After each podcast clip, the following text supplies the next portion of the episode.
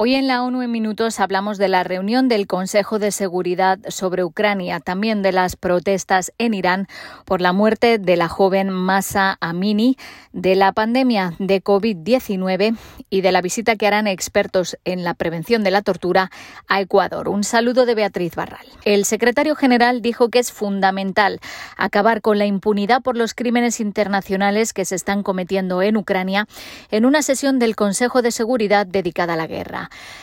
Antonio Guterres denunció el impacto inaceptable de esta guerra sobre los derechos humanos. Los informes, dijo, son un catálogo de crueldad que incluye ejecuciones sumarias, violencia sexual y tortura contra civiles y prisioneros de guerra.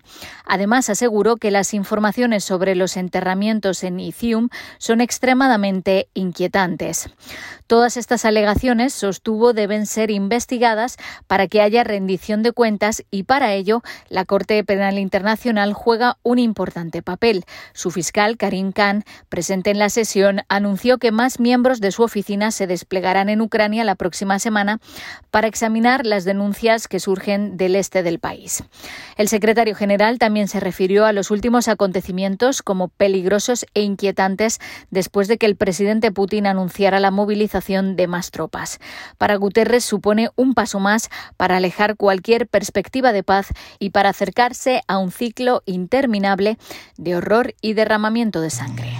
Je suis également très préoccupé par des informations faisant état de plans visant También me preocupan profundamente los informes sobre los planes para organizar los llamados referendos en zonas de Ucrania que actualmente no están bajo control del gobierno.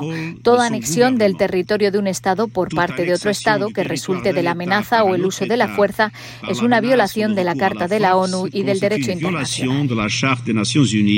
et du droit international. Expertos de la ONU han condenado enérgicamente la muerte bajo custodia policial de Masa Amini, detenida por incumplir las estrictas normas sobre el uso del velo en Irán y la violencia de las fuerzas de seguridad contra los manifestantes pacíficos. Estamos consternados y profundamente entristecidos por la muerte de Amini. Es una víctima más de la represión sostenida y la discriminación sistemática de Irán contra las mujeres, así como de la imposición de códigos de vestimenta discriminatorios que privan a las mujeres de su autonomía corporal y de las libertades de opinión, expresión y creencia, dijeron los expertos. Amini fue detenida por la policía de la moral iraní el 13 de septiembre por considerar que llevaba un hijab inapropiado. Según algunos testimonios, fue duramente golpeada durante su detención y traslado al centro de Bosara, donde entró en coma y murió en el hospital el 16 de septiembre.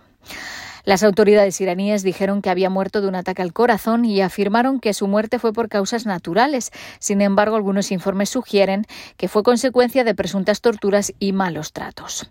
Condenamos enérgicamente el uso de la violencia física contra las mujeres y la negación de la dignidad humana fundamental al aplicar las políticas de hijab obligatorio ordenadas por las autoridades del Estado, añaden los expertos.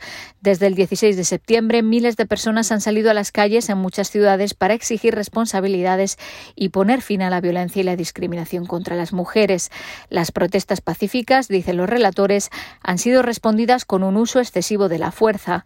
Al menos ocho personas, entre ellas una mujer y un niño de 16 años, han muerto y decenas más han resultado heridas y detenidas. El director general de la OMS insistió en que la pandemia de COVID-19 no ha terminado, pero el final está a la vista. El doctor Tedros explicó que ambas cosas son ciertas. Poder ver el final no significa que estemos en el final, matizó. El etíope considera que estamos en una posición mejor que nunca. El número de muertes sigue disminuyendo, pero todavía son 10.000 a la semana cuando la mayoría, dijo, podrían evitarse. Además, sigue habiendo grandes lagunas de vacunación, especialmente en los países de ingresos bajos y medios. We have spent two and a half years in a long dark tunnel. Hemos pasado dos años y medio en un túnel largo y oscuro y apenas empezamos a vislumbrar la luz al final de ese túnel. Pero aún falta mucho y el túnel sigue siendo oscuro con muchos obstáculos que podrían hacernos tropezar si no tenemos cuidado Y el Subcomité para la Prevención de la Tortura visitará Ecuador del 25 de septiembre al 1 de octubre a la luz de los recientes motines y violencia en las prisiones. Los expertos en derechos humanos se mostraron alarmados por la violencia dentro del sistema penitenciario de Ecuador, que ha provocado la muerte de cientos de reclusos en los últimos años. Nuestro enfoque principal será la actual crisis carcelaria en el país. También evaluaremos cómo las autoridades y el Mecanismo Nacional de Prevención de la Tortura han implementado nuestras recomendaciones anteriores dijo la jefa de la delegación, María Luisa Romero. Los expertos esperan una estrecha colaboración con el Mecanismo Nacional de Prevención durante esta visita y formularán nuevas recomendaciones al Estado. Hasta aquí las noticias más destacadas de las Naciones Unidas.